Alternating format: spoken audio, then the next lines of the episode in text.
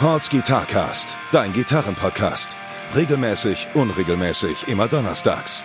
Guitar Talk, Repair Shop Geschichten, Lebensweisheiten. Mit Gästen aus der Gitarrenszene oder nur charmante Monologe. Präsentiert von Pauls Repair Shop. Better call Paul, weil du deine Gitarre liebst. Alright. Äh, es geht wieder los, Pauls Gitarcast. Ähm, immer noch wöchentlich. Äh, ich bin heute leider ganz alleine hier am Start. Äh, eine der für mich zumindest, ungeliebten Solo-Folgen. Ich weiß nicht, wie ihr das empfindet, aber äh, ich habe aktuell, also doch, ich habe natürlich noch ein paar Gäste in der Pipeline, so ist das nicht, ähm, aber bis jetzt hat noch kein passender Termin stattgefunden. Äh, ich kümmere mich natürlich aber drum und äh, deswegen gibt es heute, ja, eine AMA-Folge. Ich habe vorhin einen ganz kleinen Aufruf gestartet, von wegen mit, ey, haut doch mal ein paar Podcast-Themen raus, worüber man quatschen könnte. Und äh, da ist natürlich das ein oder andere bei gewesen, was man auf jeden Fall dafür verwerten kann. Ey, natürlich alles ähm, subjektiv, immer nur meine Meinung. Und äh, ich predige ja nicht, sondern ich versuche ja, ja, Nein, ist subjektiv. Ich versuche natürlich auch so eine ganz kleine Objektivität mit reinzubringen. Ähm, aber wie gesagt, das ist ja nur so, wie ich das empfinde und welche Erfahrungen ich mit bestimmten Stuff oder so was gemacht habe. Ey, vielleicht hilft euch das ja.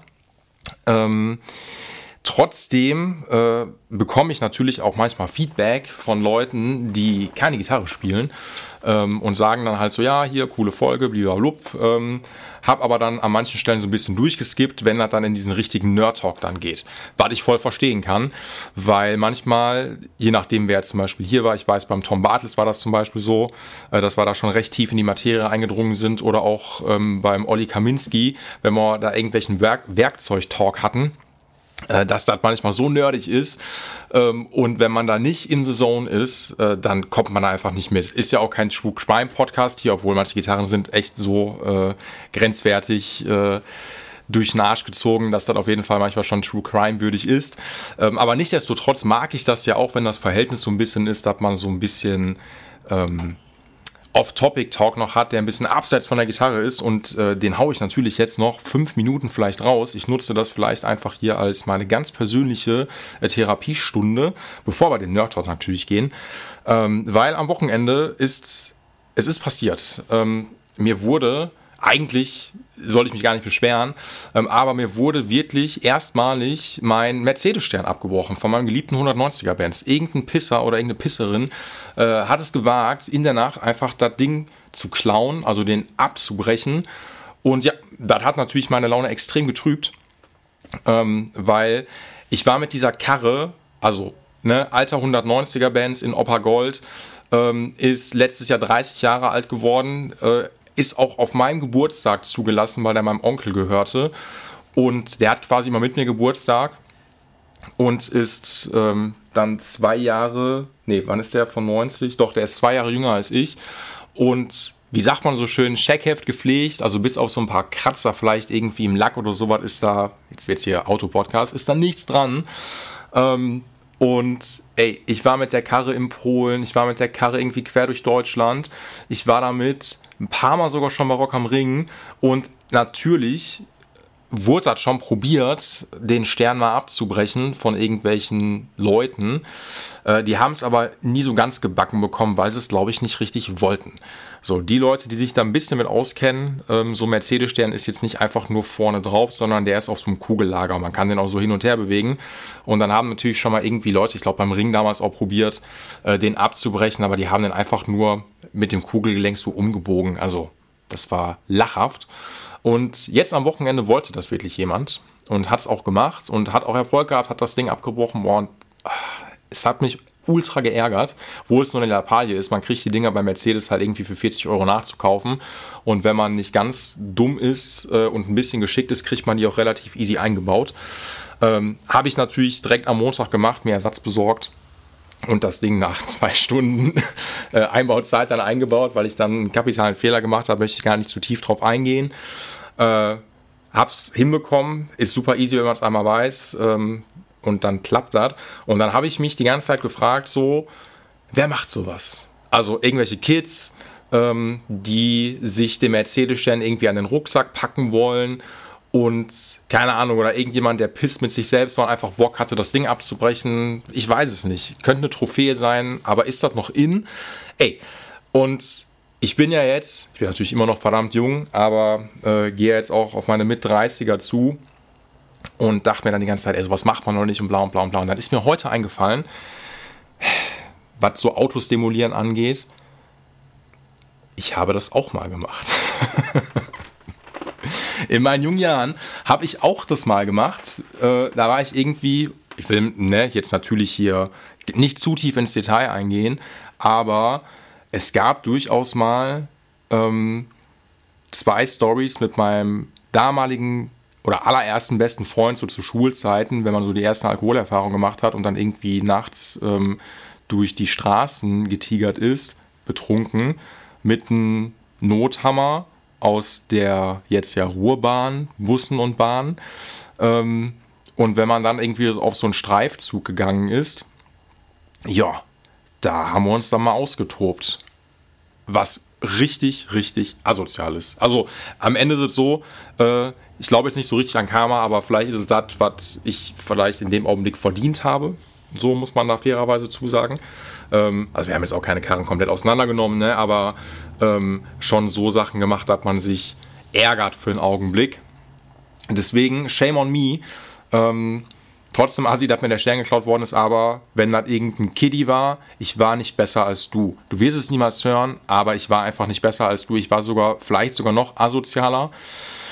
Deswegen, ey, passiert. Und ich muss sogar auch noch dazu sagen, weil ich richtig krass finde. Also ich erinnere mich an einen Streifzug, den wir damals gemacht haben, als wir halt noch saujung waren. Und dann wirklich ziemlich betrunken über zwei Stunden ähm, durch Essen getingelt sind und eine Hauptverkehrsstraße lang gelaufen sind. Wir hatten einen Rucksack voller, ja, Diebesgut, ohne jetzt ganz tief drauf eingehen zu wollen. Und ähm, sind dann da lang gelaufen und haben dann da irgendwie Scheiße an den Straßen gemacht. Und damals, also wie Kiddies halt so sind, man denkt ja immer so rückblickend, es kann nichts passieren. Und man, wenn man man sieht sich ja selber nicht so richtig und weiß nicht, wie unglaublich jung man ist und vor allen Dingen auch noch, wie jung man auch generell aussieht. Und es ist mir wirklich ein Rätsel, weil wir da wirklich eine Hauptverkehrsstraße mitten in der Nacht langgelaufen sind. Da sind nicht einmal die Cops vorbeigefahren. Nicht ein einziges Mal. Also, weil, wenn die Cops an uns vorbeigefahren wären, wir wären sofort einkassiert worden und man hätte uns wirklich auf frischer Tat bei dem, was wir so gemacht haben, einfach ertappt. So, und ich finde es einfach krass, weil da ist es nichts passiert und wir beiden Deppen haben auch in der oder zu der Zeit gar, wir sind gar nicht davon ausgegangen, dass draußen nachts irgendwie äh, die Polizei noch ähm, Streife fährt, weil ich dachte zu der Zeit einfach, ey, keine Ahnung, äh, die machen ja irgendwann mal Feierabend und deswegen gehört die Nacht uns, die Straßen gehören uns und es kann nichts passieren.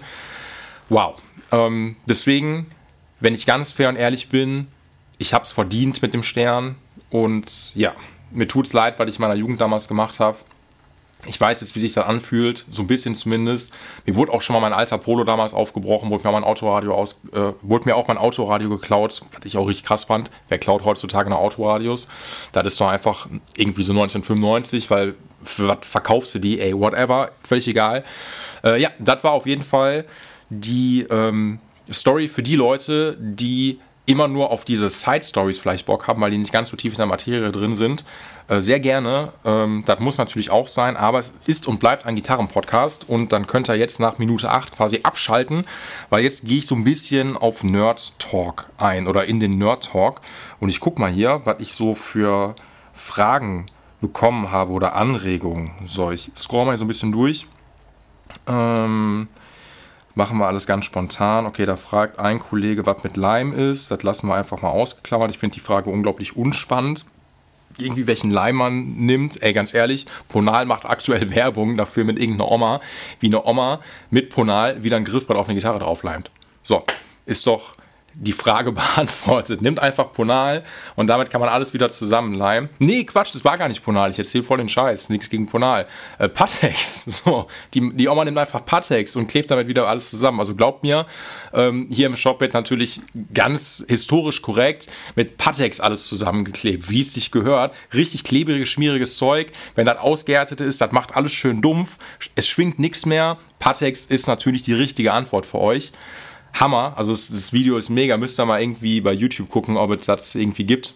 dann seht ihr das, wie die Oma einfach irgendwas mit Patex zusammen äh, klebt. Ist auch mal ein Unterschied, wenn irgendwie ein Kopfplattenbruch hier reinkommt, dass die meisten Leute dann immer sagen, kann man das wieder zusammenkleben? Nein, wir leimen das. Es ist, also, es ist was anderes. Leimen und kleben. Egal. Äh, deswegen, ich finde die Frage jetzt nicht so spannend, ähm, aber damit der Kollege sich vielleicht äh, glücklich schätzt, ähm, oder vielleicht eine ganz, ganz kleine Mini-Antwort äh, darauf, wenn ihr mal selber euch DIY-mäßig an irgendeinem Kopfplattenbruch probieren wollt oder ähm, was weiß ich, Steg ist abgerissen und ihr wollt irgendwann wieder zusammen leimen, kauft euch Tightbond. Ist ein Klassiker im Gitarrenbaubereich ohne jetzt natürlich im ganz klassischen Bereich darauf eingehen zu wollen, ähm, dass man sich sonst einen Leimkocher kauft und sich das selber halt anmixt. Äh, so weit gehen wir jetzt natürlich nicht. Aber mit Tightbond seid ihr auf jeden Fall auf der sicheren Seite. Klar, äh, Ponal, ne, der richtige Leim, äh, geht natürlich im Zweifelsfall auch, aber Tightbond kostet auch nicht viel, wird eigentlich von fast allen Companies verwendet, die sich mit Gitarrenbau beschäftigen. Und das ist wirklich der mehr als gute Standard. Ich hoffe, ich konnte deine Leimfrage beantworten. So, machen wir mal weiter. Äh, zack, nein. Jetzt bin ich hier raus gewesen.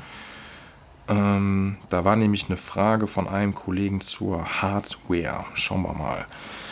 Ähm, genau.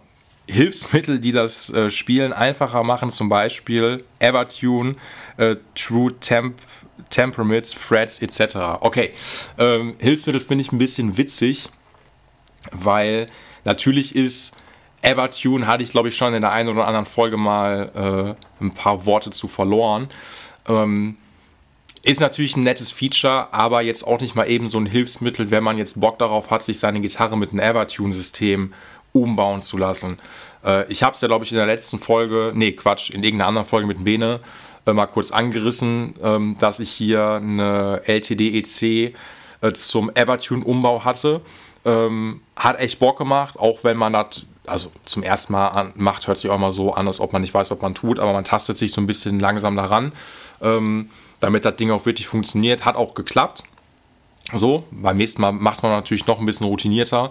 Ähm, Nichtsdestotrotz wollte ich damit sagen, dass der Einbau wirklich tricky ist und man auf jeden Fall schon Erfahrung da mit einer Oberfräse haben sollte ähm, und auch generell ähm, da keine Berührungsängste haben sollte. So, weil wirklich die Gitarre wird jetzt nicht komplett marsch gemacht, ähm, aber so, dass man das wirklich nicht ohne weiteres wieder zurückbauen kann. So, die Schablonen kosten halt eine Menge Kohle, ähm, gibt es für jedes Modell natürlich auch einzeln, so, und dann ist man mal schnell für einen Schablonensatz 150 Euro los.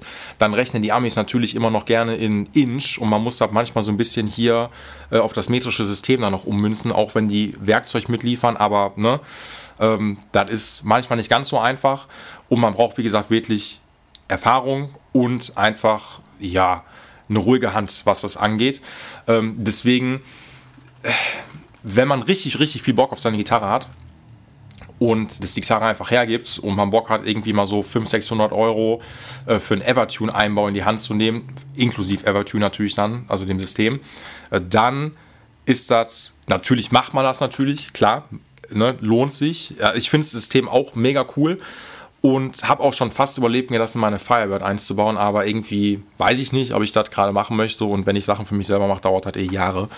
Äh, Nichtsdestotrotz, ey, ähm, ich muss dir recht geben, als Hilfsmittel ist das einfach mega, weil man das Ding letztendlich so einstellen kann, dass das komplett äh, bandless zum Beispiel ist. Also ne, du kannst jeden, jeder Seitenreiter hat eine fette Feder ich gehe jetzt nicht ganz so tief auf das System ein, nur dass man das rudimentär mal verstanden hat. Und man kann das letztendlich so einstellen, dass man komplett, dass die Gitarre immer generell in Tune bleibt und wenn man Banding macht, geht diese Feder so mit, dass man nicht merkt, dass man Banding macht. So, also der Ton bleibt einfach gleich. Und das finde ich einfach Hammer. Das ist nicht digital, sondern das ist einfach nur Mechanik. Und das ist wirklich wow. Also, ne, ich muss wahrscheinlich schon sagen, dass ich das was heißt mehr lohnt, sich eine neue Gitarre mit einem Evertune zu kaufen? Irgendwo schon, weil wenn die vom Werk aus eingebaut werden, ne, zahlt man natürlich nicht ganz so viel ähm, und man kriegt so das rundum äh, Sorglospaket. Ähm, Nichtsdestotrotz, wie gesagt, wenn man das umrüsten müsste, es lohnt sich schon, weil gerade für, ich sag mal so Studio-Jobs, wenn man, also ich habe es zum Beispiel auch, ich einen einen sehr festen Anschlag. So, und wenn ich halt irgendwie einen Riff oder sowas spiele, äh, ich bretter manchmal richtig rein und dann kommt halt der Klassiker, dieser Detune-Effekt, dass die Seite immer so wow macht. Äh, oder auch hört sich so an, als ob man irgendwie einen Chorus noch drüber hat. Und ich hatte da im Studio ein paar Mal Stress mit gehabt, dass dann der Studiotyp gesagt hat, so ey, du musst ein bisschen deine rechte Hand zügeln. Ähm, ich finde es manchmal ein bisschen geil, weil es sich das organischer anhört, aber ich glaube gerade so im Clean Metal Bereich, ähm, wo man eigentlich keine Nebengeräusche haben möchte und wo alles wirklich super tight sein soll, dann macht das durchaus Sinn. Also, und ich glaube, der Kollege, der Jens, der sich das hat einbauen lassen, meinte auch, der will das gerne für Studio auch nutzen.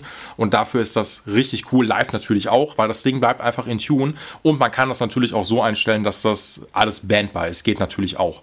Äh, man darf das nicht mit einem Floyd Rose verwechseln. Also, das sind wirklich zwei völlig verschiedene ähm, Brückensysteme.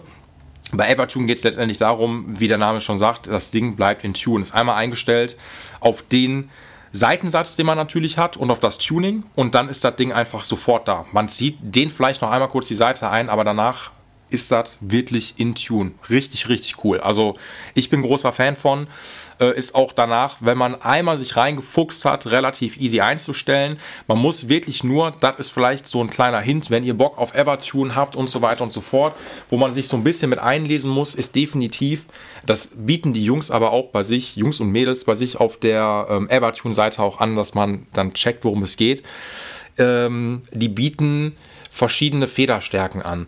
Weil, Beispiel, ich hatte einen Kunden, schönen Grüße an den Lennart, ähm, der hat sich, ich glaube, eine Solar Guitars vor ein paar Jahren, oder nee, ich glaube, es ist noch gar nicht so lange her, vor zwei Jahren halt irgendwie geholt, ähm, mit einem Evertune-System und der spielt einen, oder hat dann einen recht dünnen Seitensatz gespielt, aber auf einem sehr tiefen Tuning.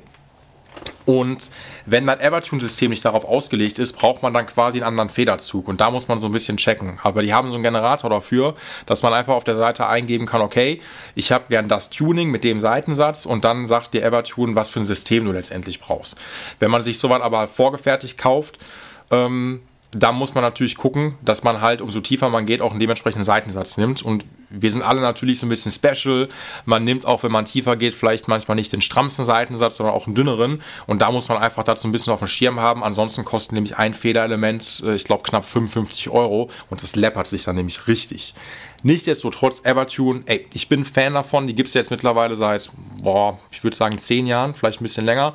Und die haben sich echt richtig etabliert. Richtig viele Marken verwenden die auch mittlerweile. Also ESP, LTD sowieso. Äh, ich glaube, BC Rich hat die natürlich auch. Also alles, was ein bisschen heavier ist. Und ja, ne, ähm, sich dann einbauen zu lassen, lohnt sich. Macht doch halt irgendwie Bock, das zu machen. Und ist einfach richtig cool. Und was Evertune auch anbietet, ähm, was ich auch natürlich ganz cool finde, ähm, du kann oder man kann sich eine Gitarre neu ordern und die zu Evertune schicken und die machen dann quasi das Evertune Upgrade. So, die Preise sind sehr ähnlich, kostet immer so zwischen 250 bis 300 Euro, ähm, also die Einbaukosten und die machen das natürlich auch. So, also machen viele Leute, aber ihr kommt natürlich zu mir. Punkt. Ich hoffe, ich konnte die Frage ein bisschen beantworten. Äh, True Temperament Threads findet man, ähm, die Leute, die das noch gar nicht gehört haben, bei Comparison. Ähm, da sehen die Bünde wirklich so aus, als ob die äh, im Zickzack komplett laufen. Äh, ich glaube, der Effekt soll dahinter sein, dass wirklich das so ausgemessen ist, äh, weil es so abgefahren aussieht, äh, dass wirklich jeder Ton komplett auch zu 100% rein gestimmt ist. Also auf, egal auf welcher Lage ich gerade spiele, egal auf welchem Mund ich gerade spiele, wenn ich jetzt Scheiße erzähle, äh, correct me if I'm wrong, ähm, aber ich bin mir ziemlich sicher, dass das der Effekt ist, dass wirklich auch alles komplett zu 100% auf den, ja, wahrscheinlich Hundertstel Cent, ja, vielleicht nicht oder so genau. Wenn ich jetzt ein F im ersten Bund auf der E-Seite spiele, ist es einfach ein F und fertig. Das ist so ausgemessen, dass das einfach stimmt. Ähm, Finde ich auch ziemlich cool. Hatte ich bis jetzt nur ein paar Mal im Shop hier gehabt. Ähm, und Comparison macht das halt äh, ultra genau. Ähm, habe mich lange mal gefragt, was wäre, wenn ein Kunde oder eine Kundin jetzt sagen würde, ich hätte gerne einmal äh, die True Tem Temperament, mein Gott, das Wort, Frets auf meiner äh, Gitarre montiert. Kann man das machen? Ja, kann man, aber nur komplett mit dem Griffbretttausch. Ganz klar. Weil die geraden Slots bei einer ganz normalen Mundierung, die kann man natürlich nicht. Also googelt mal. Googelt äh, einfach mal, wenn ihr nicht wisst, wie das aussieht, wie das aussieht. Und ähm, dann wisst ihr schon, was ich meine. Das geht nur, wenn man das Griffbrett tauscht. Dann muss man sich bei Comparison ein Griffbrett kaufen äh, und das dann auf das, wenn das natürlich halt irgendwie geht, auf die Gitarre dann draufleimen. Ist jetzt sehr einfach ausgedrückt, ein unglaublicher Arbeitsaufwand. Äh, da muss man die Dinger noch abrichten, was auch wahrscheinlich sportlich ist, aber die schreiben bei sich, dass ein, ähm, ein erprobter Gitarrenbauer das natürlich hinbekommt, klar, äh, dann geht das. Ist aber wie gesagt ein bisschen tricky, aber gerade ich glaube, das passt auch zu dem Evertune-Ding ähm, und auch zu den True äh, Temperament Threads und auch ähm, FGN macht das auch. Ich glaube, da heißt es Circle Thread System. Ich komme jetzt aber nicht mehr richtig drauf. Da sind die, das sieht man so ganz leicht, so ganz leicht gebogen. Ähm, wie gesagt, nicht so ganz krass wie bei, wie bei Comparison. Äh, aber FGN hat auch quasi ein eigenes patentiertes System, damit man wirklich eine nahezu hundertprozentige Intonation hat. So, ich glaube, damit kann man das auf jeden Fall auf den Punkt bringen. Äh, Gerade für Studio natürlich cool. Live, klar, ist das auch, soll das auch natürlich alles stimmen, aber live hat natürlich einen ganz anderen Vibe. Aber für Studio soll das schon, sind das sehr, sehr coole Sachen. Ähm, aber nichtsdestotrotz, äh, also FGN ist, glaube ich, da noch am leichtesten. Ich habe mal äh, der Dom hat äh, ja mehrere FGNs und davon hatte ich mal seine Strat bundiert. Ähm, auch mit dem System und da ist super easy weil die halt, wie gesagt, nur ganz, ganz leicht gebogen sind. Ähm, aber eine Comparison-Variante von True Temperament Threads äh, ist wesentlich aufwendiger und ähm, Evertune, wie gesagt, sowieso. Punkt. So. Aber ich bin Fan davon. Ich finde es cool. Ähm, aber muss man halt gucken, wenn man so ein bisschen, wenn alles nicht zu 100% genau sein muss, wenn man sagt, ey, ist eine Gitarre und kein Keyboard, äh, dann reicht auch ne, das solide Instrument mit einer soliden Brücke und man kriegt das auch richtig geil aus, äh, eingestellt, weil die Mensur ist ja nicht mal eben so, sondern das ist auch schon alles sowieso CNC gefräst und auch auf dem 8, wahrscheinlich 1000 Millimeter alles genau. Und ähm, man kann natürlich noch was rausholen, indem man das noch äh, genauer alles misst und mit dem und dem System natürlich versucht zu machen. Aber eine normale Gitarre macht es letztendlich auch. Aber ich mag es, finde ich cool. Alright, ähm, irgendwas über Verstärker. Klassiker versus neue versus Modeling Amps. Yo, äh, Verstärker ist halt nicht so richtig mein Metier. Nichtsdestotrotz, aber es hat hier schon so viel Talk ja über Camper und Modeling Amps stattgefunden. Also ich glaube, jeder äh, Gast, der bislang hier war, hat gefühlt einen Camper gehabt. Selbst Simon Mattei, der ähm, äh, auch so Session-Mucker ist, sagt dann auch, dass er ähm, wie heißt es, einen Camper natürlich hat, wo ich jetzt sagte, der schleppt immer noch seinen Blues Deluxe halt irgendwie rum oder sein Super Reverb, keine Ahnung. Ähm, der hat einen Camper, alle haben Camper und äh, ich bin nicht desto trotz, ähm, das ist glaube ich so ein bisschen meine Historie, das war damals auch Musikshop Axel schon so, am Anfang habe ich noch alles aufgesogen, was halt so Amps und Effektgeräte und gerne natürlich Gitarren halt anging, aber ich habe irgendwann Amps und gerade Effektgeräte so ein bisschen ausgeklammert, weil mir das zu viel wurde. Ähm, in dem letzten, vorletzten Podcast mit dem Ralle ähm, hat er noch, äh, auch noch was äh, erzählt, dass er sich ein Modeling Amp geholt hat und ich komme jetzt schon nicht mehr auf den Namen, fällt mir bestimmt gleich wieder ein. Ähm, was irgendwie auch horrend teuer war, beziehungsweise ist. Ähm, und da merkt ihr, also wenn ich den Namen jetzt schon nicht mehr merken kann, äh, ich bin bei Amps, wie gesagt, so ein bisschen raus. Also was da so, was da so neu gerade ist. Ich glaube, so wie ich da bei all den Leuten hier mitbekommen habe, die mich viel Talk letztendlich habe, ist halt Camper immer noch so, ja, das Referenzding, X-Effects sowieso. Also würde ich auch nichts Schlechtes gegen sagen.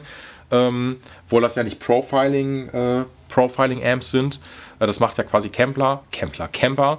Ähm, Line 6, glaube ich, mit dem Helix, was die auch schon seit ein paar Jahren am Start haben, ey, macht man auch nichts falsch.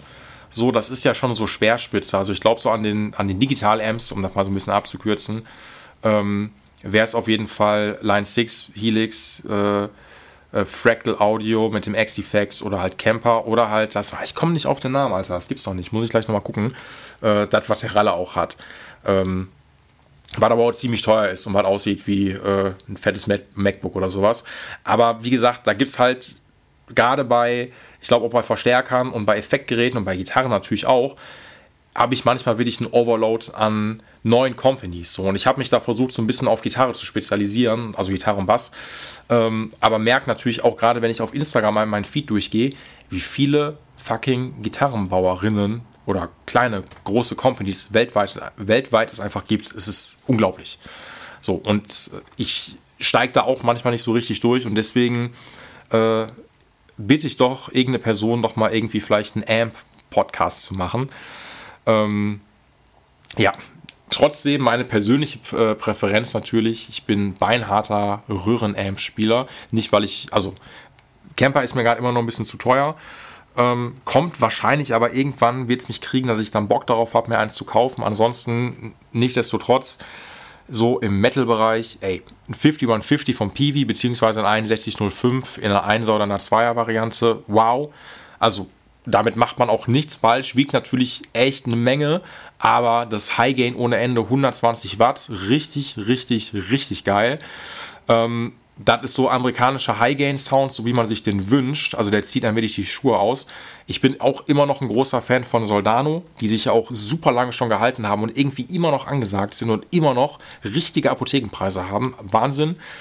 Äh, Custom Audio ähm, ich bin mir, also ich spiele immer noch ein, äh, in Anführungszeichen, Original Custom Audio ist die Marke, die Bob Bradshaw damals, glaube ich, erfunden hat. Einer der LA Rack-Gurus, Studio-Gurus, der Boards für alle großen Jungs halt irgendwie verkabelt hat ähm, und Rack-Systeme gebaut hat. Äh, ob es Michael Lando ist, ob das Luke Heather ist, ich glaube The Edge, also Bob Bradshaw ist halt der Typ gewesen, gibt es halt immer noch so. Und der hat, glaube ich, Custom Audio gegründet, die wiederum dann nachher von Sir aufgekauft worden sind. Äh, und ich habe noch eine Custom Audio Variante dann von Sir, die aber auch unter dem Namen Custom Audio noch vertrieben worden sind. Wenn mich nicht alles täuscht, wenn ich jetzt nicht irgendeinen Schrott erzählt habe, da habe ich den PT100. Ähm, also das Signature-Modell von Pete Thorne, äh, ist eigentlich ey, ein aufgemotzter Marshall-Amp äh, mit drei Kanälen, mega High Gain, ähm, aber halt britische Variante, aber wirklich auch voll in die Fresse. Und ich stehe da total drauf. Ich habe das Ding jetzt seit zehn Jahren, habe mich bislang auch nicht im Stich gelassen, macht einfach Bock. Ähm, und ja, das ist so mein Präferenzding. Wo ich auch noch ein bisschen schwach werde, äh, gibt es aber auch schon jetzt ein bisschen länger, ist einfach Friedman. Friedman, Dave Friedman, Amtech von Eddie, äh, ne, Rest in Peace immer noch, ähm, hat Friedman Amps rausgebracht und die haben auch richtig geile Endorser. So. Also zum Beispiel der Bill Kelly hier von Mastodon hat einen, Steve Stevens, gut, Steve Stevens hat natürlich überall seine Finger mit im Spiel, wenn es um Endorsements geht. Ähm, der hat auf jeden Fall echt ein paar gute Signature Amp und der Heavy Brown Eyes, ein richtig, richtig geiler Amp. Viele mögen die Optik nicht so richtig, weil das so dieses Off-Center Marshall Ding letztendlich noch ist, aber das auch Marshall auf komplette Steroide gesetzt. Wow, ich war einmal beim Musikproduktiv, wo ich das Ding angetestet habe und der hat mir auch nicht nur einmal die Schuhe ausgezogen. Und ich finde es richtig cool. Äh, und Friedman macht auch übrigens Gitarren äh, im Relic-Bereich. Ähm, ich habe bislang leider noch keine in der Hand gehabt, aber ich wäre da so ein bisschen scharf drauf, weil ich irgendwie kicken die mich ein bisschen. Und ja, deswegen. Das ist aber wie gesagt alles ultra subjektiv. Ähm, so einen richtigen Amp-Talk kann ich jetzt leider nicht so richtig geben. I'm sorry. So, äh, yo, das aber auf jeden Fall. Äh, äh, passt gerade für mich die richtigen Pickups. Ich kriege ab und zu, oder was heißt ab und zu? Nein, völlig falsch. Sehr oft äh, so die Pickup-Beratung-Frage. Was ich voll verstehen kann, äh, weil der Pickup-Dschungel ist auch immens groß von der kleinen Boutique-Klitsche, ob es ähm, Kloppmann, ob es Häusel ist, ob es die großen gängigen Marken sind wie die Masio oder auch der Pro sagt die Marizio äh, Seymour Duncan, sowieso absoluter Klassiker. Sir macht eigene Pickups, Fender macht eigene Pickups. So und so weiter. Also es gibt wirklich Amber, mein Gott, äh, Lolla, super angesagt. Also die, der Pickup-Dschungel ist richtig groß. EMG Fishman, ganz klar, im aktiven Bereich. Und da ist immer so die Frage, ey, was passt zu meiner Gitarre? Was kann man halt irgendwie nehmen? Und ähm, ja, sag doch mal was, berat mich doch mal. Und ganz ehrlich, ne, bei Pickups ist halt immer so das Ding, Pickups sind absolut subjektiv.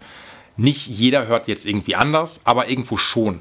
Und das, was ich vielleicht als geil empfinde, empfindet die andere Person vielleicht gar nicht als geil. Man kann natürlich trotzdem so ein paar Richtwerte nehmen und das kann man irgendwie, finde ich, schon auf so ein paar Marken übertragen. Also ich habe da am Anfang auch mal so ein bisschen gebraucht, um mich da rein zu fuchsen, um zu checken, was gibt es denn überhaupt. Und eigentlich unterscheide ich immer Pickups quasi in den Output-Bereich, wofür man die am besten nimmt. Also von, ey, ich, es gibt die Leute, die super wenig Output haben wollen also Low-Output-Pickups, dann die Medium-Bereich und dann die, die wirklich High-Gain haben wollen. So. Und man kann am Ende des Tages, äh, da muss ich die Beratung nicht immer machen, nein Quatsch, ich mache die natürlich gerne, äh, wirklich auf die Herstellerseiten einfach gehen, ob das die Masio ist, ob das Seymour Duncan ist. Und ich glaube, Duncan hat mittlerweile auch einen eigenen Konfigurator, wo man angeben kann, was für ein Gitarrenmodell man hat ähm, und der empfiehlt einem dann, eine Pauschalempfehlung, äh, was für ein Pickup man letztendlich nimmt. Äh, aber es steht und fällt immer mit dem, was man machen möchte. So, äh, Klassiker ist zum Beispiel, nehmen wir jetzt mal Seymour Duncan Pickups, wenn man sagt, so, okay, nehmen wir jetzt eine Les Paul-Konfiguration, also sprich zwei Humbucker, ähm, für die Neck-Position irgendwas im Bereich SH1, quasi der Ur-Humbucker, ähm, warme, glockiger Sound, so wie man das haben möchte, wie Slash das zum Beispiel halt auf seiner Les Paul spielt, äh, macht man echt nichts mit verkehrt. Ähm, das ist immer so für ein Low Output und Low Output darf man jetzt auch nicht unterschätzen, dass der jetzt irgendwie, dass da gar nichts rauskommt, aber der klingt einfach nicht so fett und der brät eigentlich alles weg. So, das macht man dann eher so an der, an der Stehkonfiguration, dass man da vielleicht einen etwas heißeren, so sage ich das immer ganz gerne, Pickup nimmt. Ähm, ob das vielleicht von Seymour Duncan SH6 ist, also der, der Distortion. Ähm, Duncan Distortion Pickup, äh, ein SH4, der Jazz Blues, der für mich immer der Jeff Beck Pickup bleiben wird, ähm, auch ein, eigentlich ein SA1, ähm, also der Ur-Humbucker von äh, Thess Lover, ähm, entwickelt. Und das ist ein SA4, ist quasi ein SA1, der auf Steroide gesetzt ist. Ey, ihr merkt, man, ich werfe dann hier jetzt irgendwelche Namen dann irgendwie rein und man hört irgendwie nur SH und irgendwelche Zahlen dahinter. Bei Dimasio heißen die Dinger nochmal ganz anders. Da gibt es dann Super Distortion, ein Evo, äh, ein Chopper, ein Twanking, keine Ahnung, ob das jetzt Humbucker oder Single Coil ist ich würde wirklich die Hersteller durchgehen und gucken, was will ich denn überhaupt haben. So, und dann einfach so kategorisieren. Ähm, Punkt. Wenn ich Ultra Metal Sound haben möchte für meine Gitarre, so, und das soll einfach nur braten und ich möchte im Clean-Bereich, möchte ich echt, ich spiele gar nicht clean, sondern einfach nur verzerrt und will, äh, will wirklich, ja, den fetten Bratsound haben, ey, dann EMG oder Fishman. So, also EMG halt immer noch, glaube ich, der absolute Klassiker, 81er, 85er äh, im Set. Ähm, ob Zach White jetzt irgendwie ist, ich glaube, Kerry King, irgendwie alle großen Jungs und ähm, Mädels wahrscheinlich auch, haben EMGs halt irgendwie gespielt im aktiven Bereich, aber aktiv hat halt immer eine Charakteristik. Jim Root zum Beispiel von Slipknot auch, ähm, hat immer eine Charakteristik, dass der Clean immer ultra steril klingt.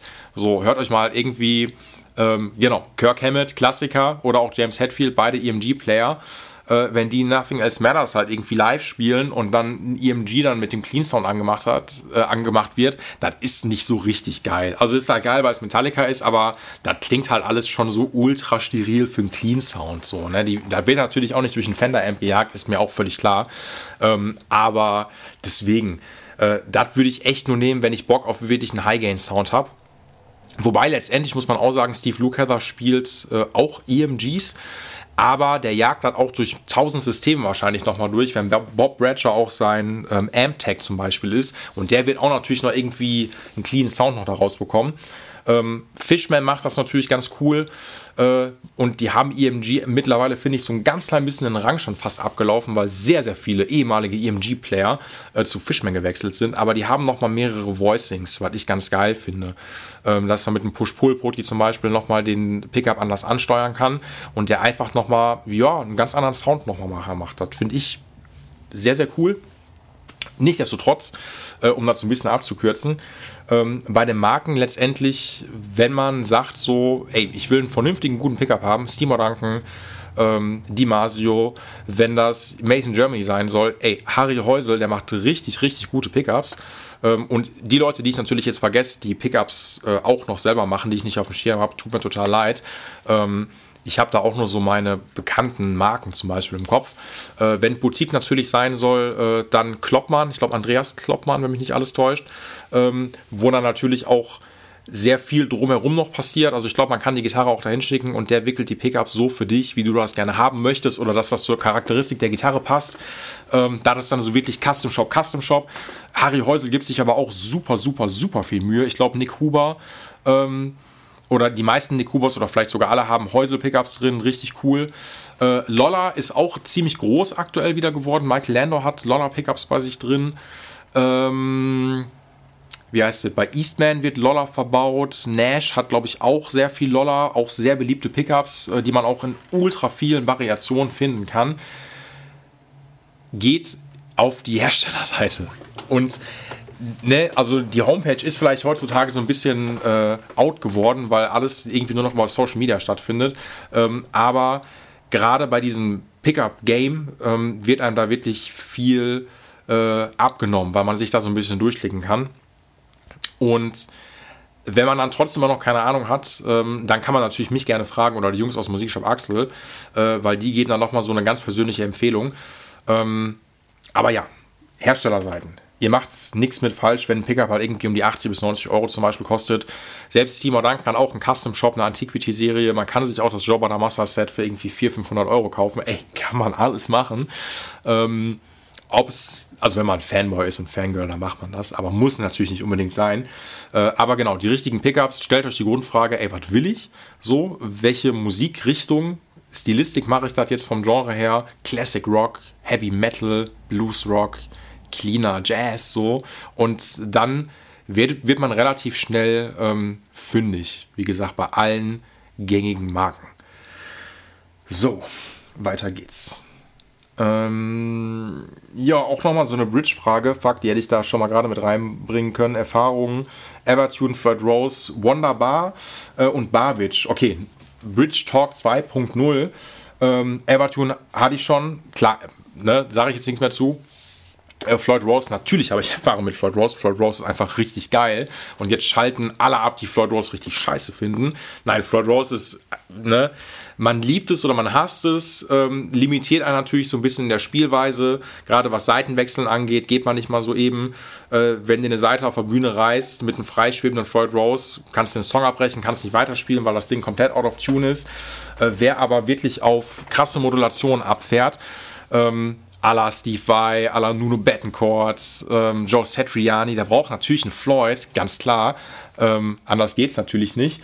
Äh, wie gesagt, ich bin großer Floyd Rose Fan und ich habe das auch, glaube ich, schon mal in einer meiner letzten Podcast-Folgen erwähnt gehabt, was so die Hardware angeht, äh, dass man da so ein bisschen doch schon auf die Marke gucken sollte. Also Ibanez hat ganz eigene Systeme. Ähm, also ne, Ibanez nimmt jetzt nicht irgendwie äh, ein License by Floyd Rose oder ein Original Floyd Rose, das macht Ibanez quasi selbst in auch ey, gefühlt 1000 Ausführungen. Ähm, von gut und günstig bis hin zu richtig teuer äh, ist einmal alles mit dabei. Ansonsten klar, Original Floyd Rose ist so der, der absolute Klassiker, wobei aber auch es dann genug Ableger natürlich von gibt. Ob das diese License-Modelle sind, sprich ein License Floyd Rose von Jackson ähm, oder von Chavel, so, wo die nehmen, glaube ich, ein License by Original Floyd. Ähm, was wollte ich sagen? Äh, jetzt habe ich den Faden verloren. Floyd Rose. Ach, fuck, Mann, jetzt bin ich ein bisschen raus wegen dieser License-Geschichte. Ach, genau. Ähm, und dann gibt es natürlich noch mittlerweile auch Companies wie FU Tone, die, glaube ich, eins zu eins äh, ähm, Floyd Rose nachbauen äh, vielleicht noch ein bisschen anderes Material. Ich habe bis jetzt nur mal so Trennfedern von, von denen hier gehabt, aber die geben sich, glaube ich, auch richtig viel Mühe. Vor allen Dingen auch, weil man die Floyds genau in äh, verschiedenen Farben nämlich bekommt, weil ich so ein bisschen fancy finde. Ähm, ja, der Olli Kaminski hat auch, glaube ich, was erzählt, dass sie auch einen super Support auch anbieten. Also, wie gesagt, ein ganzes Trem von denen hat, oder Floyd hatte ich bislang von denen noch nicht hier gehabt. Äh, bin mir aber ziemlich sicher, dass das richtig, richtig gutes Zeug sein soll. Ähm, Schaller sowieso. Also Schaller macht natürlich richtig gutes Zeug ähm, und da lohnt sich das auch immer mal, die Gitarre vielleicht umzurüsten. So, jetzt bin ich wieder äh, in the game, weil äh, ich hatte ja irgendwie vor ein paar Wochen mal hier so eine Jackson da gehabt mit so einem License bei Floyd Rose, was völlig ähm, äh, durchgerostet, durchgefressen war äh, wo ich dann, nachdem ich dann versucht habe zu reinigen, dann nochmal versucht habe, nee, erst gesagt habe, das lohnt sich nicht dazu, das nochmal neu zu machen. Dann habe ich doch von Schaller eins gekauft, was eins zu eins einfach draufgepasst hat, weil auch gar nicht so teuer war und was einfach richtig vernünftiges Material ist, ähm, was super, super, super lange hält. Ähm, die gut und günstigeren License Spidinger, da drehen sich halt irgendwann die Gewinde durch. Ob das jetzt die kleinen Schrauben sind, womit man die Seitenreiter für die Oktave festdreht, ob das die Schrauben sind, womit man die Seite hinten festlockt, gesorgt. Irgendwann ist das Gewinde durch und dann kann man das Ding quasi eigentlich in die Tonne hauen, ähm, weil die Seitenreiter nur nachzurüsten lohnt sich nicht. Kosten pro Stück dann auch 20 Euro und dann kann man schon so viel Geld für ein neues äh, Trem in die Hand nehmen. Aber ein vernünftiges Trem kostet auch so zwischen 150, 180, ob das dann Schaller oder Goto zum Beispiel sein soll, bis 250, 300 Euro für Original Floyd. Äh, Farbe oder Farbwünsche kosten natürlich nochmal extra. Ähm, Wonderbar, genau, anderes Tremsystem, Wonderbar kenne ich nicht, habe ich aber gerade mal ganz kurz gegoogelt. Ähm, scheint auf jeden Fall was älter zu sein, erinnert mich ganz, ganz krass an Kala. Und Kala gibt es natürlich auch noch, wird zum Beispiel bei ESP gerne noch verbaut. Kala ist echt ein bisschen abgefahren, aber die Dinger sind, glaube ich, wirklich unkaputtbar, weil ich glaube, die, äh, das ist so wirklich ähm, Waffenstahl, wenn mich nicht alles täuscht. Ähm, ich habe mal einen Kunden hier gehabt, äh, ich meine, das war der Christian, der hat sich eine äh, Agile ähm, äh, Achtseiter geholt mit einem Kala Trem, was ich partout nicht eingestellt bekommen habe. Also ich habe alles probiert, äh, liebe Grüße an der Stelle, es hat aber nicht hingehauen. So, und äh, bei Kala ist mir da manchmal so ein bisschen zu viel obwohl er wirklich geil verarbeitet ist, aber zu viele Möglichkeiten, das einzustellen. Man kann den Seitenreiter nochmal extra rausfahren, ähm, hat gefühlt zwei, drei Schrauben zu viel, um das irgendwie, also für mich dann vernünftig einzustellen und das ist mir einfach zu viel. Also da finde ich einen Floyd in Anführungszeichen, also ein Original Floyd ein bisschen puristischer. Ähm, nichtsdestotrotz ist Kala trotzdem irgendwie cool, weil ne, ESP nimmt das noch, also ich glaube E2 sogar auch äh, und noch ein paar andere Marken. Ähm, Gibt es auch schon Ewigkeiten. Genau, und alte Schabel, die nehmen zum Beispiel auch immer noch, glaube ich, Kala-Trams, die haben die auch noch mit da drauf. Ähm, ist eigentlich unkaputtbar, ich finde es nur so ein bisschen fummelig einzustellen. Ähm, und ein anderer äh, Tram-Brückenplayer ist Barbich. Ähm, Habe ich jetzt schon echt ein paar Mal hier gehabt äh, wird auch, glaube ich, von LTD ESP in Stock mittlerweile auch bei Besten und Gitarren gerne verbaut. Äh, hab auch mal das ein oder andere System, glaube ich, auch für Tom Hoppelshäuser auf seiner Tally auch mal eins draufgebaut. Äh, ich finde es cool, äh, ziemlich cool sogar.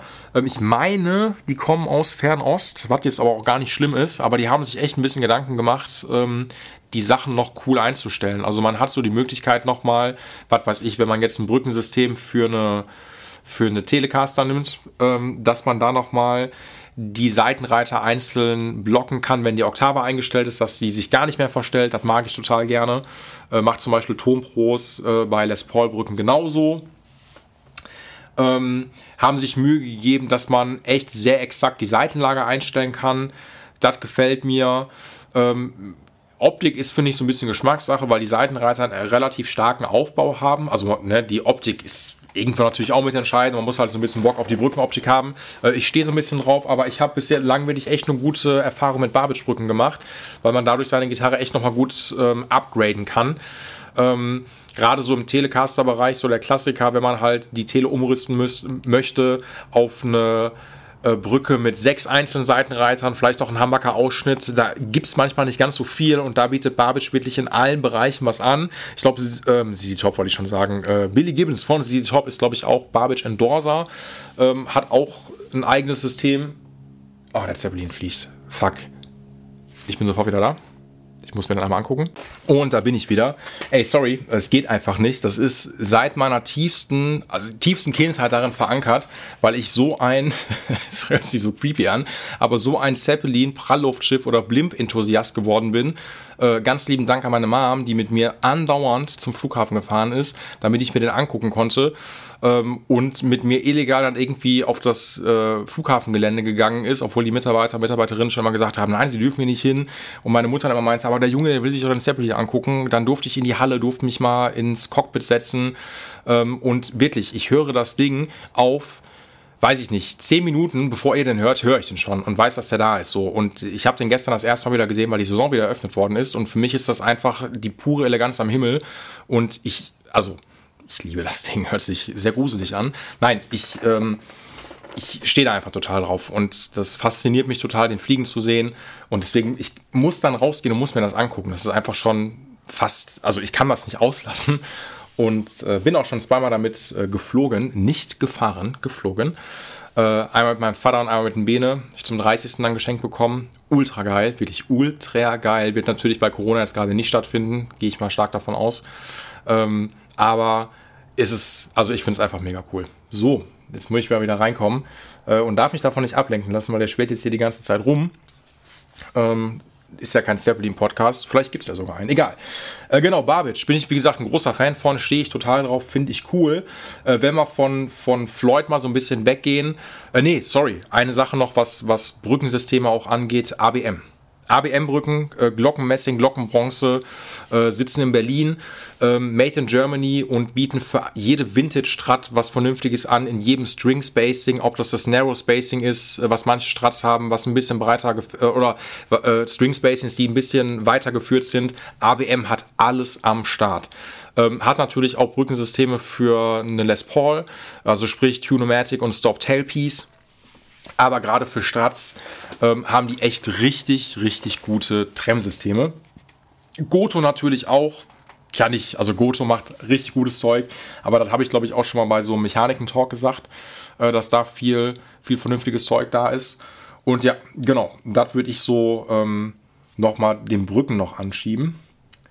Was haben wir denn noch? Ja, da fragt ein Kollege hier, Pedale kamen bis jetzt gar nicht vor. Das stimmt, weil, das habe ich glaube ich bei den Amps gerade schon gesagt, ich Pedale für mich so ein bisschen ausklammer, beziehungsweise ich lieber Talk über Pedale vielleicht mache, wenn ich die passende Person dann dafür habe. Und ähm, ich bin wirklich, also bei Pedalen bin ich komplett ausgestiegen, weil der Markt einfach hart umkämpft ist. Es gibt so viele Companies, die jetzt in den letzten Jahren halt irgendwie aus dem Boden geschossen sind, die den x-ten, tausendsten Tube Screamer halt irgendwie nochmal anfertigen, was voll in Ordnung ist. Also es wird alles kopiert, kopiert, kopiert, muss auch so sein, ist ja bei der Gitarre nicht anders. Ähm, aber ich bin bei Pedals komplett ausgestiegen. Ähm, Einfach weil mir das, ich, ich, ich es nicht mehr. Also ich lese ja auch irgendwie kaum noch irgendwie die Gitarre im Bus oder sowas. Äh, krieg dann vielleicht auf Instagram das eine oder andere mit, was ich halt cool finde. Ähm, ich kann die Frage nur so beantworten mit den Pedals, die ich halt irgendwie cool finde, die Marken, die sich für mich in den letzten Jahren etabliert haben. Also wie gesagt, super, super, super äh, subjektive Meinung. Äh, das ist zum Beispiel im ähm, Modulationsbereich Strymon, ganz klar. Also Strymon ist super, super geil. Äh, Habe ich drei Treter von, äh, das Timeline, das Big Sky und äh, das Mobius. Ähm, ich glaube, die haben letztens auch das Night Sky rausgebracht, ähm, was oh, mich auch so ein bisschen anfixt, wo ich Bock drauf hätte. Ähm, aber gerade was so breite Flächen angeht, um träumerische Sounds einzustellen, auch studiotauglich auf die genau BPM-Zahl, ähm, dass noch irgendwelche Obertöne dazu gemixt werden. Also man kann wirklich eine Traumatmosphäre damit schaffen. Stehe ich total drauf. Also Strymon ist für mich ähm, in dem Bereich super. Äh, Eventide macht aber genauso einen guten Job, das weiß ich auch noch. Wobei ich da auch wiederum sagen muss, es gibt wahrscheinlich auch da in diesem Bereich nochmal ganz andere Companies, die ähnliches gutes Zeug machen. So, das ist jetzt ganz persönliche Präferenz. Wie gesagt, Strymon ähm, oder Eventide. Äh, in den äh, CR-Sachen finde ich Vimuram eigentlich ganz cool. Das ist in den letzten Jahren, äh, war das ja so der ganz, ganz heiße Tipp.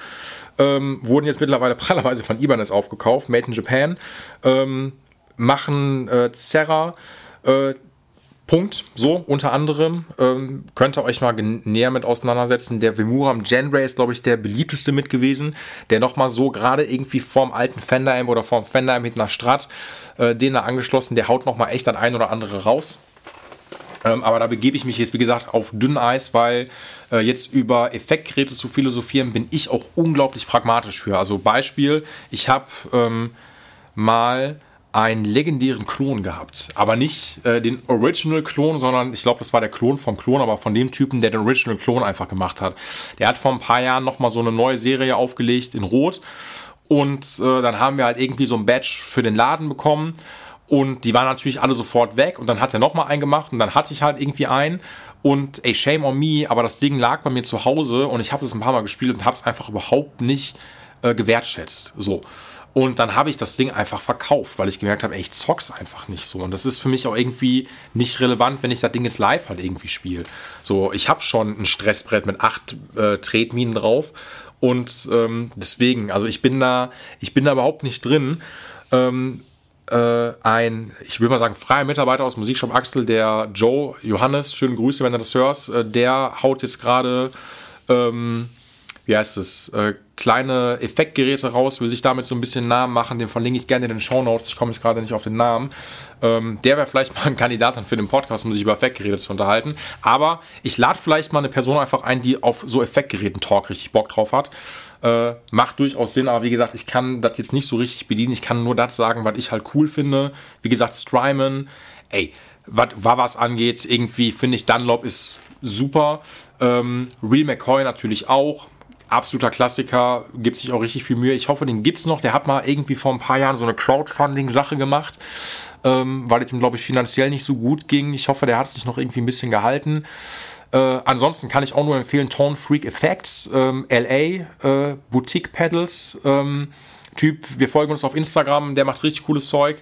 Äh, Gibt es auch schon seit Jahren. Da ist auch seit Jahren schon mein Abonai 2 als Overdrive von mir auf dem äh, auf dem Effektgerät. Äh, Maxon, auch Klassiker. Äh, die Japaner machen auch einen richtig guten Job. Äh, da habe ich einen SD9. Man liebt oder man hasst den. Also ist so wirklich Distortion so at its best. Eierschneider, den mache ich nur dann an, wenn ich eh schon viel zu viel Gain habe. Und dann kommt der SD9 nochmal oben drauf, damit man so diesen Moment hat, wo man nicht aufhören darf zu spielen, äh, weil ansonsten immer alles ähm, weggeblasen wird. Was habe ich denn noch? Ich habe jahrelang Whammy gespielt. Äh, Finde ich irgendwie immer noch cool. Ein Whammy nimmt nur immer unglaublich viel Platz weg und muss dann immer mit einem externen Netzteil betrieben werden. Aber ein Whammy fand ich, ja, irgendwie als Rage Against the Machine Fan äh, musste ich einen Whammy auf jeden Fall haben. Ähm, hab das aber jetzt gegen das, wie heißt das, Ricochet eingetauscht von ähm, Digitech. Ist ja die Company, die hat Whammy herstellt, äh, weil ich letztendlich nur so ein paar Features brauchte und nicht das Expression Pedal mit dazu. Ähm, aber wie gesagt, finde ich auch ziemlich cool. Äh, Sir macht richtig gutes Zeug, auch äh, nicht nur Gitarren-Pickups, sondern auch Effektgeräte und haben da auch eine richtige Palette an Distortion Overdrives. Ein Fass haben die auch draußen, ähm, haben Tremolo draußen, äh, auch gutes Zeug. Äh, ein Buffer, den habe ich von Sir, der ist ziemlich cool, äh, weil ich ein relativ großes Board habe. Ich bin zu faul, meine Effektgeräte einzuschleifen, ähm, weil ich einfach nicht Bock habe auf diesen extra Kabelweg und ähm, habe mir dann einen Buffer geholt, äh, der einfach quasi das Signal ganz, ganz einfach ausgedrückt quasi so gleich macht, dass ich so gut es geht keinen Signalverlust habe. So, das mag ich bei dem Teil, ist eine kleine Kiste. Ähm, Stehe ich drauf, Sir macht richtig gutes Zeug.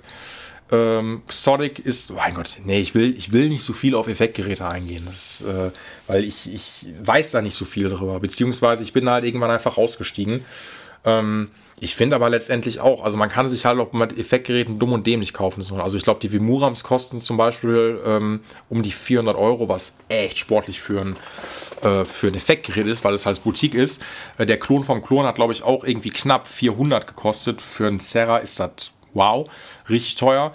Ähm, Vielleicht kann man dann abschließend sagen, was so Effektgeräte angeht, was will ich haben? Also ich meine, ey, am Ende des Tages, ne, du, man kriegt ja von gut bis günstig bis Boutique mittlerweile alles, ob das Moer ist, äh, die irgendwie teilweise schon Effektgerät für einen Fuffi anbieten oder für 60 Euro, äh, was natürlich der Klon von TC letztendlich ist, einfach von der ähm, von der Optik her. Ähm, dann kommt vielleicht Boss, auch nichts gegen Boss, weil Boss, wer hat noch kein Boss-Effektgerät gehabt? Jetzt mal ganz ehrlich so, ne? Also mein Boss CR1 Chorus, den ich früher hatte, ey, damit hätte ich, ähm, weiß ich nicht, hätte ich Autos stimulieren können, äh, weil die Dinger so, äh, so krass verbaut sind, ist eigentlich unkaputtbar und irgendwie auch geil, so ein Boss Treter zu haben. So. Wie gesagt, ob es ein CA1 ist, ob das das DD7 ist, das Delay ähm, oder halt irgendwie die, die Zerre. Ähm, ich komme jetzt nicht mehr, was der DS1, der Distortion. Boss, also ne, die Leute sind immer so ein bisschen verpönt, was Boss manchmal angeht. So, ja, das ist ja irgendwie gut und günstig Standard. Ja, aber ey, trotzdem irgendwie geil. Also ich empfehle euch, das habe ich in meinem Shop drüben mit Marc gemacht, äh, Metal Zone an seinen äh, Super Reverb angeschlossen. Ey, das das hat alles weggeblasen. Das war eine 1A Ami-Metal-Zerre. Also auch ein bisschen abgefahren, aber das war richtig geil. Das hat auch richtig geknallt. Deswegen Boss natürlich. Ähm, also das ist jetzt so meine persönliche Abstufung. Ähm, Im gut und günstig Bereich vielleicht dieses Moer, was aber trotzdem vernünftig ist. Dann ne, Boss, der gute Standard. Ein bisschen gehobener manchmal TC. Ähm, ich habe mal gehört, wurde TC von Behringer aufgekauft? Ich glaube schon. Ich meine ja. Ähm, und da haben viele lang gesagt, so, äh, ist glaube ich wahrscheinlich immer noch so geblieben. Ähm, ich weiß jetzt nicht, ob da was an der Qualität geändert hat, glaube ich nicht. Ich habe viele TCs gehabt. Ich habe immer noch den, das Polytune, ähm, ein super solider Tuner, stehe ich total drauf, sieht auch fancy aus.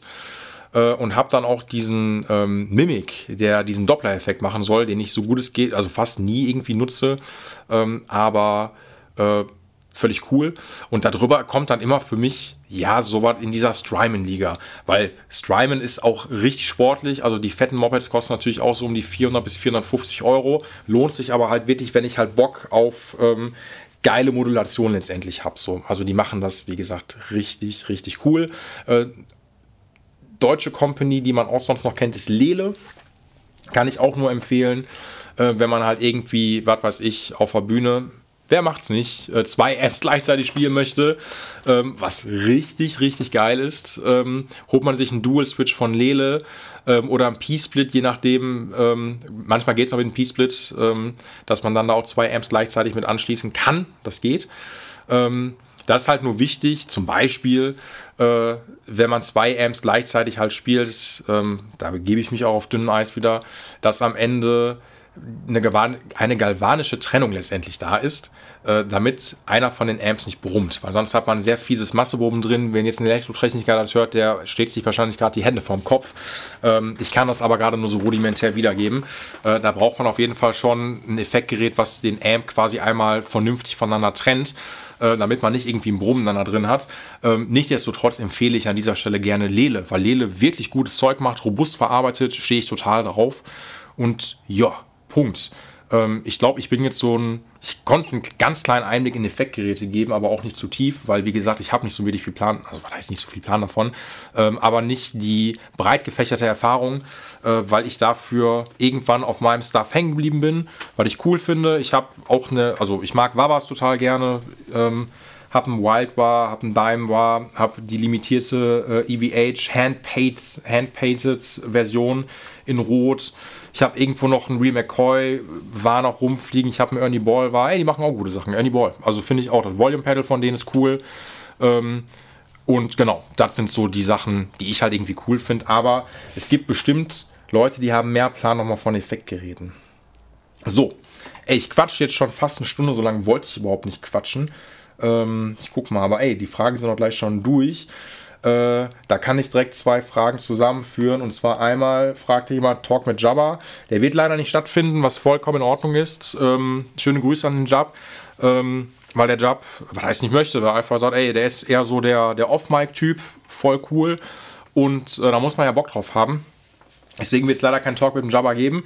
Ähm, aber die andere Frage ist Einfluss des Lehrers. Der eigene Gitarrengeschmack äh, wird doch sehr vom Lehrer geprägt oder der Lehrerin geprägt. 100%ig richtig. Ähm, Jabba nochmal die besten Grüße an dich, weil wenn ich bei dir damals nicht Unterricht genommen hätte, also das war so ein bisschen ja mein, ähm, mein Gatekeeper oder Gate Opener, der Türöffner, ähm, einfach für musikalische Welten, äh, weil zum Beispiel der Jab einen richtig, richtig großen Einfluss auf mich hatte oder die Person als Gitarrenlehrer oder Gitarrenlehrerin. Ähm, ey, da hole ich jetzt vielleicht ein bisschen weiter aus äh, und da können alle Leute, die Gitarrenunterricht dann haben, ob die jetzt vielleicht bei einer Person Gitarrenunterricht hatten, die richtig schrecklich war ähm, oder die natürlich hoffentlich richtig gut war, unterschätzt nicht den Einfluss äh, von der Person, die euch Unterricht gibt. Das ist wirklich krass. Und das muss ja jetzt nicht nur der Gitarrenlehrer oder die Gitarrenlehrerin sein, sondern auch ein Lehrer halt irgendwie in der Schule. Wenn das eine absolute Bratze ist, so die vielleicht fachlich das irgendwie gut hinbekommt, aber die Kacke nicht vermitteln kann, ey, dann hat man einfach keinen Bock auf das Fach oder auf das Instrument.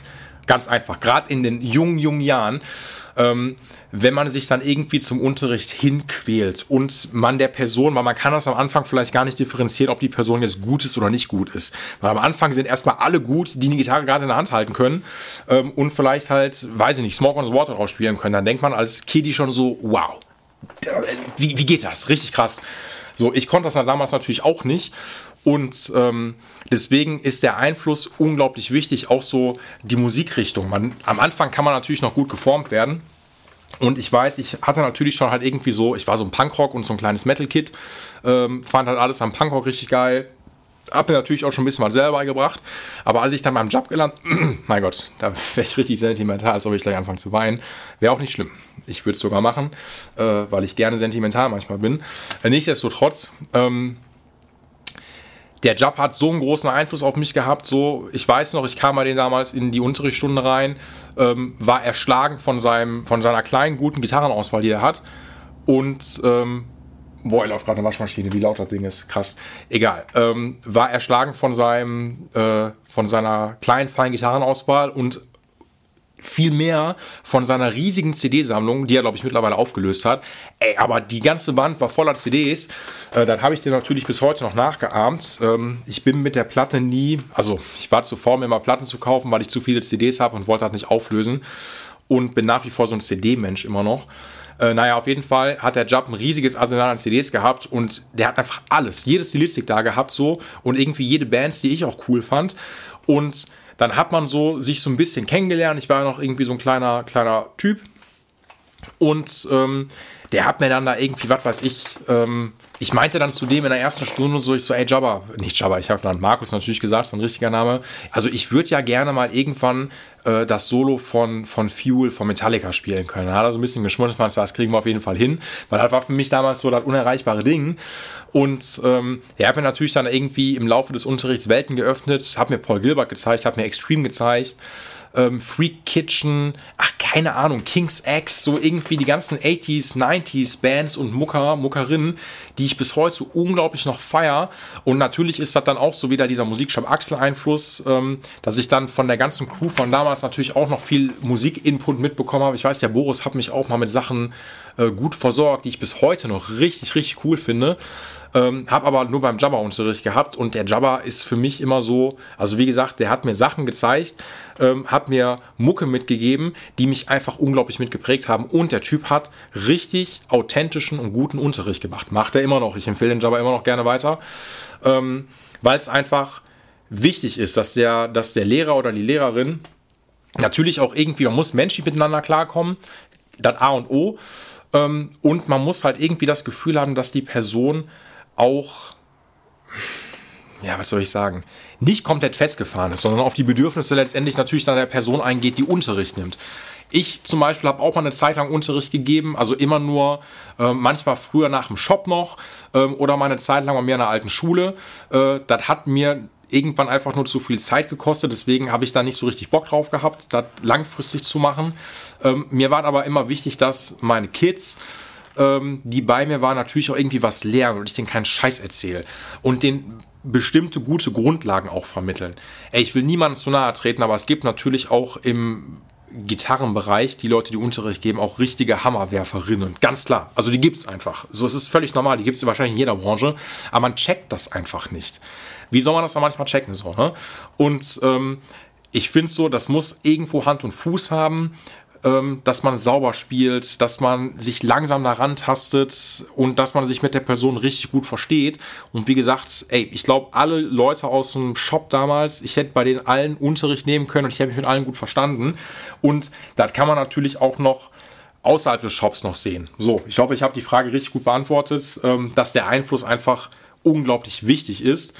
Ähm, und klar, das muss man natürlich auch sagen, als Gitarrenlehrer Lehrerin, hat man natürlich auch, man schert so seine Jünger um sich herum. So muss man natürlich auch irgendwie sagen. So, man ist die erste Anlaufstation, ähm, wenn es irgendwie um Equipment oder sowas geht. Und ich weiß, wie im Shop damals oder auch ich hier im Shop auch, habe da manchmal so ein bisschen damit zu kämpfen, weil die Person, die Unterricht gibt, hat eine starke Meinung und manchmal kommuniziere ich dann quasi so indirekt, äh, wenn ich jetzt irgendwie hier eine Person habe, die eine Gitarre abgeben möchte, kommuniziere ich manchmal nicht mit der Person, sondern eigentlich im Hintergrund mit dem, äh, mit dem Lehrer. So, weil die Person gibt eigentlich nur das wieder nach dem Motto, ja, mein Gitarrenlehrer hat gesagt, das und das muss man machen. So, und da muss man aber fairerweise sagen, dass der Gitarrenlehrer ähm, der kann vielleicht gut Gitarre spielen, aber der muss nicht zwingend Plan irgendwie von Wartung äh, haben. Also ich kenne manche Leute, die können auch nicht mal ihre Seiten wechseln. Voll in Ordnung, dafür können sie cool spielen, aber die haben von Equipmentpflege keine Ahnung. Beziehungsweise geschweige denn mal irgendwie von Einschlarbeiten oder Schraubertum oder so. Das ist einfach so. Und da muss man den Leuten so ein bisschen den Zahn ziehen und dann durch die Blume nur sagen, ganz vorsichtig, dass vielleicht äh, der Lehrer nicht ganz so viel Plan hat. Und ähm, dass man das doch lieber so machen würde, wie ich das jetzt empfehle. So, und das ist manchmal ein bisschen schwierig und ja, keine Ahnung, wenn halt manchmal die Person, die Unterricht gibt, so ein bisschen festgefahren ist ähm, und äh, sehr stringent ist, dann ist da manchmal ein bisschen schwierig, weil das wirkt sich natürlich auch auf die Schülerin aus, ganz klar. So, was ja auch völlig in Ordnung ist, oder auf die Eltern der Schülerin, die völlig verunsichert sind und gesagt, oder dann sagen, nee, der Lehrer hat aber gesagt, wir brauchen das und das so und alles andere können wir jetzt nicht kaufen, weil der Lehrer das so gesagt hat. und manchmal ist das völliger Bullshit, weil, es, weil man das einfach nicht machen muss. Aber ey, ähm, ich gebe dir völlig recht, äh, sowohl, also ganz persönlich bei mir, mein Musikgeschmack wurde dadurch unglaublich geprägt und auch klar so ein bisschen mein Geschmack, was Gitarren letztendlich angeht, muss ich auch dazu sagen. Deswegen unterschreibe ich das eins zu eins. So, Punkt. Äh, letzte Frage, ist es die letzte Frage? Ich guck mal. Ich glaube schon. Ähm, jo, weil dann haben wir, glaube ich, auch, haben wir, auch eine Stunde ist doch ganz guter Talk. Ich rede mir auch den Mund hier fusselig, weil ich gerade in so einem Redeflow bin. Ähm, aber kann ich nichts zu sagen. So, Uli Panik Interview. Ja, Boris. Würde ich gerne. Nein, würde ich, würde ich nicht gerne. Ähm, kann ich nicht. Will ich nicht. Wollen wir beide, glaube ich, nicht. Der Uli will das nicht. Ich will das nicht. Ähm, ich weiß nicht, ob überhaupt jemand, also ich werde jetzt auch gar nicht über die Person reden, weil man das, glaube ich, nicht macht. So, ähm, einfach Kunde aus dem Laden, äh, Mucke aus Essen, Straßenmucke auch und wir haben unsere Geschichte. Punkt. Und deswegen ähm, kann ich dazu jetzt nicht viel sagen. Vielleicht irgendwann nochmal, äh, vielleicht im Rückspiel mit dem Boris, weil der Boris kennt ihn auch. Ähm, ja, ich kann, das, wäre wär vielleicht zu hart, Boris, deswegen kann ich jetzt nicht, äh, kann ich darauf nicht eingehen. Du willst ja, dass ich ein Interview mit ihm führe. Nein, das, das geht nicht. Aus Zeitgründen geht das nicht. Wir haben gerade Corona ähm, und wir kennen uns nicht gut genug. Und ich weiß auch, also ich, ich weiß nicht. Ich glaube, das würde ich nicht. Ich würde es nicht durchstehen. So, ich glaube, das war's. Äh, mehr ist nicht bei rumgekommen. Finde ich auch völlig cool. Ich habe eine Stunde voll bekommen. Ähm, gibt morgen direkt eine neue Folge. Haben mehr. Äh, und Punkt. Äh, und bald dann auch wieder mit äh, der ein oder anderen äh, Gastperson. Ich hoffe, ich konnte euch ein bisschen zufriedenstellen. Ey, für Kritik, Anregung bin ich immer gerne zu haben. Ich habe bestimmt voll viele Sachen vergessen. Wenn ich das ein oder andere durcheinander gehauen habe, ähm, schickt mir einen Brief, bitte mit einem frankierten Rückumschlag, damit ich das auch beantworten kann. Und genau, danke für eure Aufträge bis dahin, für eure Zeit, für euer Ohr, äh, dass ihr euch jetzt eine Stunde tiefen Nerd Talk äh, angehört habt. Und bleibt gesund und vielleicht hören wir uns nächste Woche wieder. Ich wünsche euch alles Gute, habt einen schönen Donnerstag und bis dahin. Ciao. Dieser Gitarcast wurde dir präsentiert von Paul's Repair Shop. Better call Paul, weil du deine Gitarre liebst.